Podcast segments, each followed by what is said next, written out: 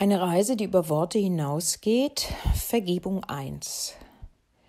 Seid aufs Neue gegrüßt, ich bin Joshua. Ich komme heute, um mit euch noch weiter über einen Kurs in Wundern zu sprechen. Heute will ich mit dir einige der Basisgedanken der Vergebung besprechen. Du hast bereits gelesen, dass die Vergebung das ist, worum es in diesem Kurs geht. Vergebung ist deine Erlösung. Vergebung ist dein Glück. Vergebung ist das Licht, in dem du sehen wirst. Die Lektionen sagten auch, Gott ist das Licht, in dem ich sehe, Lektion 44. Also ist die Vergebung von eminenter Wichtigkeit. Aller Wahrscheinlichkeit nach verstehst du die Vergebung nicht.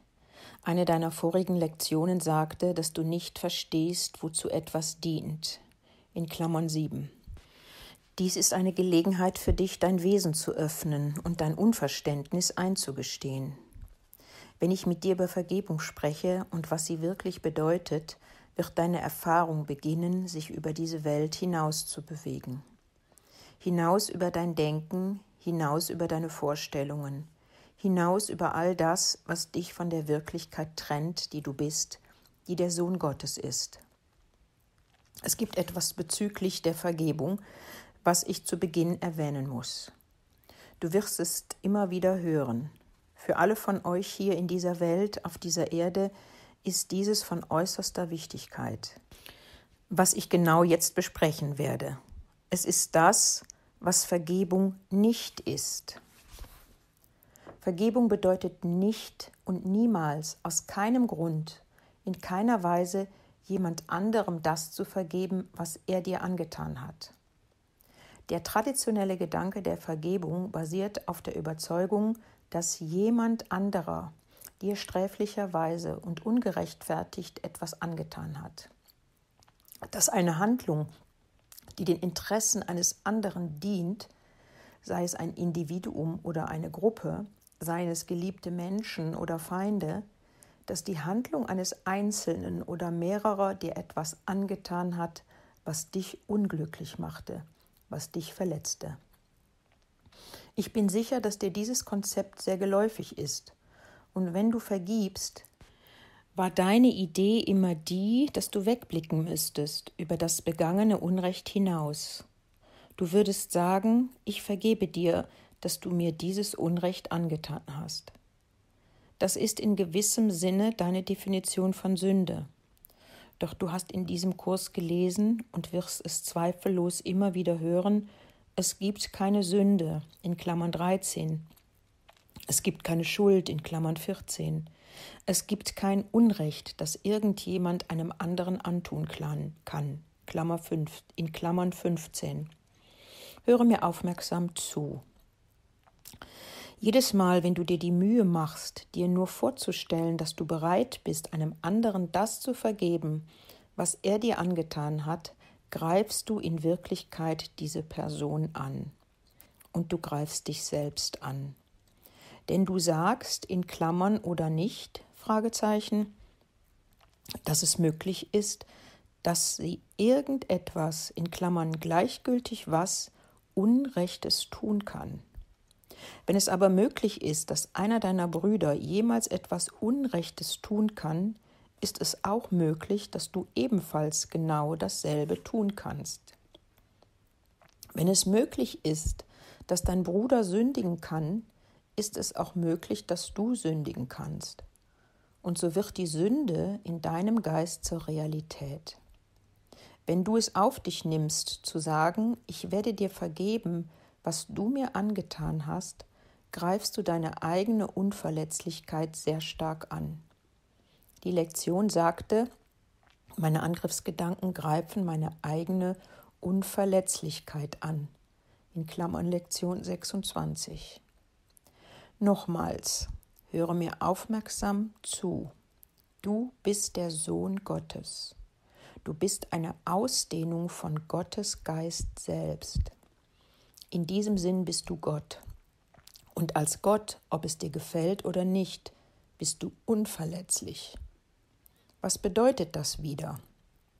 Es heißt, dass dir absolut nichts in deinem Leben geschehen kann, in dieser oder jeder anderen Form deines Lebens. wenn du es nicht willst, nicht selbst planst und selbst wählst. Es ist jedem anderen Wesen unmöglich, dir etwas anzutun. Wir werden oft sagen, sieh niemals außerhalb deiner selbst, denn es gibt dort nichts. Es gibt nur dein Selbst, und du bist die gesamte Schöpfung. Diese Wahrheit wird für dich ganz natürlich werden. Sie wird dir zur zweiten Natur werden. Doch wenn dieses Konzept im Augenblick für dich schwierig ist, verzage nicht, höre mir einfach weiter zu. Nichts kann dir jemals durch irgendjemanden angetan werden. Während du dich mehr und mehr diesem Gedanken öffnest, dieser Erkenntnis und der Erfahrung dahinter, wirst du dahin kommen zu wissen, dass alles, was du erfährst, tatsächlich nur deine eigene Wahl ist. Sogar das, was du Schmerz, Elend und Verletzung nennst. Alle deine müßigen Vorstellungen, dass du unglücklich sein kannst, sind nur deine eigene Wahl. Höre mir aufmerksam zu. Wenn irgendein anderes Wesen daran teilzuhaben scheint, deine eigene Wahl, unglücklich zu sein, zu erfüllen, geschieht das nur aus Liebe, weil du wolltest, dass dieses Wesen dabei sein soll. Wie kannst du also, wenn du Danke sagen solltest, es umdrehen und sagen, ich vergebe dir das Unrecht, das du mir angetan hast.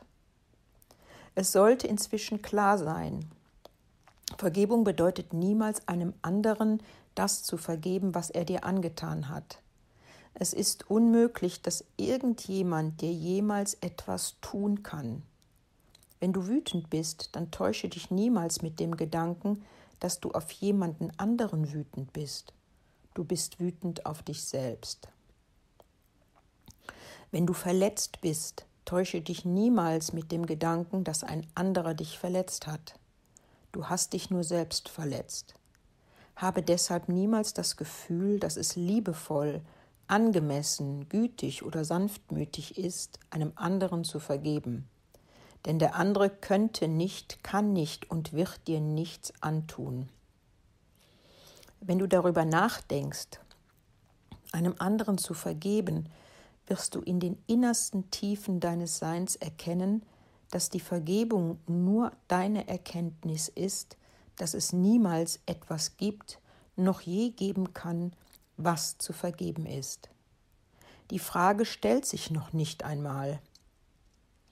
Wie steht es mit der Vergebung für dich selbst? Sollst du dir selbst vergeben, wenn du etwas Unrechtes getan hast? Sollst du dir selbst vergeben, dass du nicht völlig erleuchtet bist? Was tust du, wenn du fühlst, dass du etwas falsch gemacht hast, dass du Schmerz, Krankheit und Verletzung gewählt hast? Du glaubst in deinen Gedanken, dass wenn du fortgeschrittener wärst, vollkommen erleuchtet, wie es war, den Schmerz nicht fühlen würdest. Und deshalb schließt du daraus, dass du etwas falsch gemacht hast. Siehst du, dass es dasselbe ist? Wenn du in einem Augenblick der Frustration dasitzen kannst und dein Tun als falsch bezeichnest oder unvollkommen, wie du es siehst, dann kann dein Bruder ebenso Fehler begehen. Auf diese Weise erzeugst du Zorn auf ihn und auf dich in genau der gleichen Form. Auch wenn das hier vielleicht subtiler ist als wenn du wählst, ihm zu vergeben oder ihm verübelst, dass er dir etwas getan hat. Gibt es einen Unterschied zwischen dem Beschuldigen deines Bruders, dir etwas getan zu haben, und dem Beschuldigen deiner selbst für etwas, das du dir zugefügt hast? Du bist der Sohn Gottes. Du bist die Ausdehnung des Geistes Gottes. Du bist ein allmächtiges Wesen, ein Lichtwesen, ein Wesen absoluter Wahrheit und absoluter Liebe. Es gibt nichts, was du wollen oder brauchen kannst. Der alleinige Zweck deines Daseins auf dieser Erde ist, alles loszulassen, was dich daran hindert zu erkennen, dass das, was ich soeben sagte, wahr ist. Schließlich, da deine Vergebung deine Erlösung ist und da deine Vergebung die Erlösung der Welt ist, geht es bei deiner Vergebung darum, allem zu vergeben, was dich auf irgendeine Weise von dem Wissen zurückzuhalten scheint, dass du der unverletzliche Sohn Gottes, ein Wesen des Lichtes und der Liebe bist. Genau jetzt nimm diese Idee und versuche ihre Wirklichkeit zu fühlen. Wahre Vergebung ist nur die Entlassung aller Blockaden, die dich scheinbar von deiner Erbschaft trennen, von deiner wahren Natur als der Sohn Gottes. Lass uns noch einmal für eine Weile zu der Idee der Selbstkritik zurückkehren und dem sich vergeben müssen, weil du das tatest. Wenn du einen Augenblick nachdenkst, wirst du erkennen, dass du nur über die Zeit redest, jedes Mal, wenn du dich anklagst. Wenn du in deinem Wesen die Wahrheit hörst, dass du der Sohn Gottes bist, dass du unverletzlich bist, weißt du bereits, dass du vollkommen bist. Dass vollkommene Liebe und Glück dein sind. Aber was du fühlst, während du auf dieser Erde lebst, ist, dass die vollkommene Liebe und das vollkommene Glück dein sein werden. Bemerkst du den Unterschied? Was du tust, wenn du dich dafür tadelst, nicht genau jetzt vollkommen zu sein, ist Zeit anzubeten.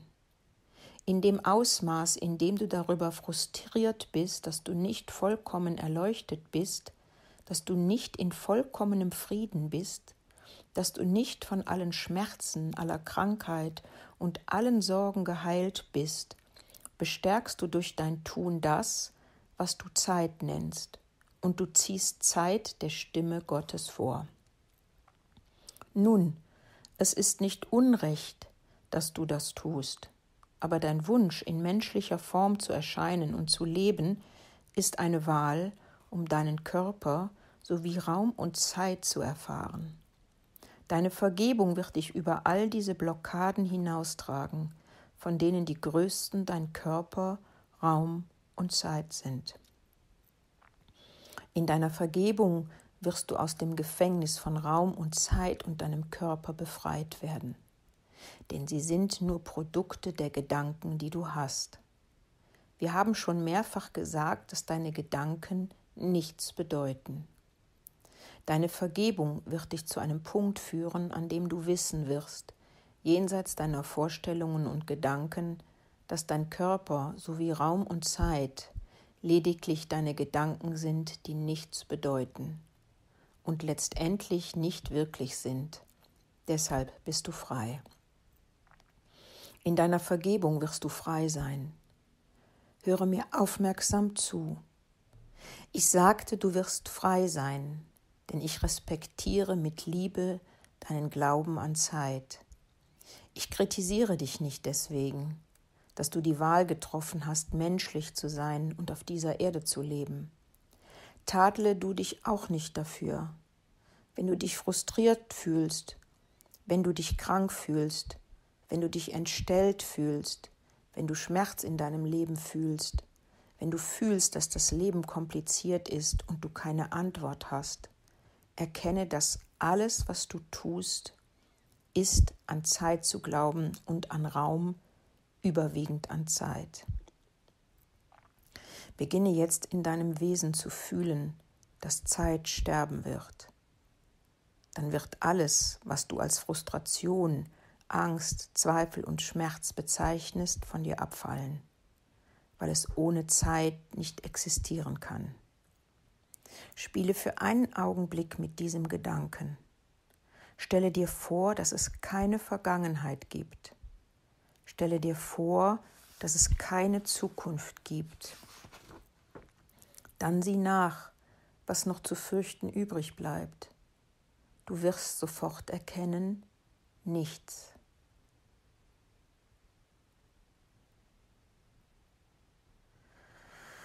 Erinnere dich, dass die Lektion sagte, es gibt nichts zu fürchten.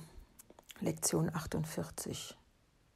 Als ich die Lektion aufschrieb, wusste ich, dass Raum und Zeit und alle Blockaden, die sie der Wahrheit anbieten, dass du der Sohn Gottes bist, lediglich deine Gedanken sind, die nichts bedeuten, weil du frei bist.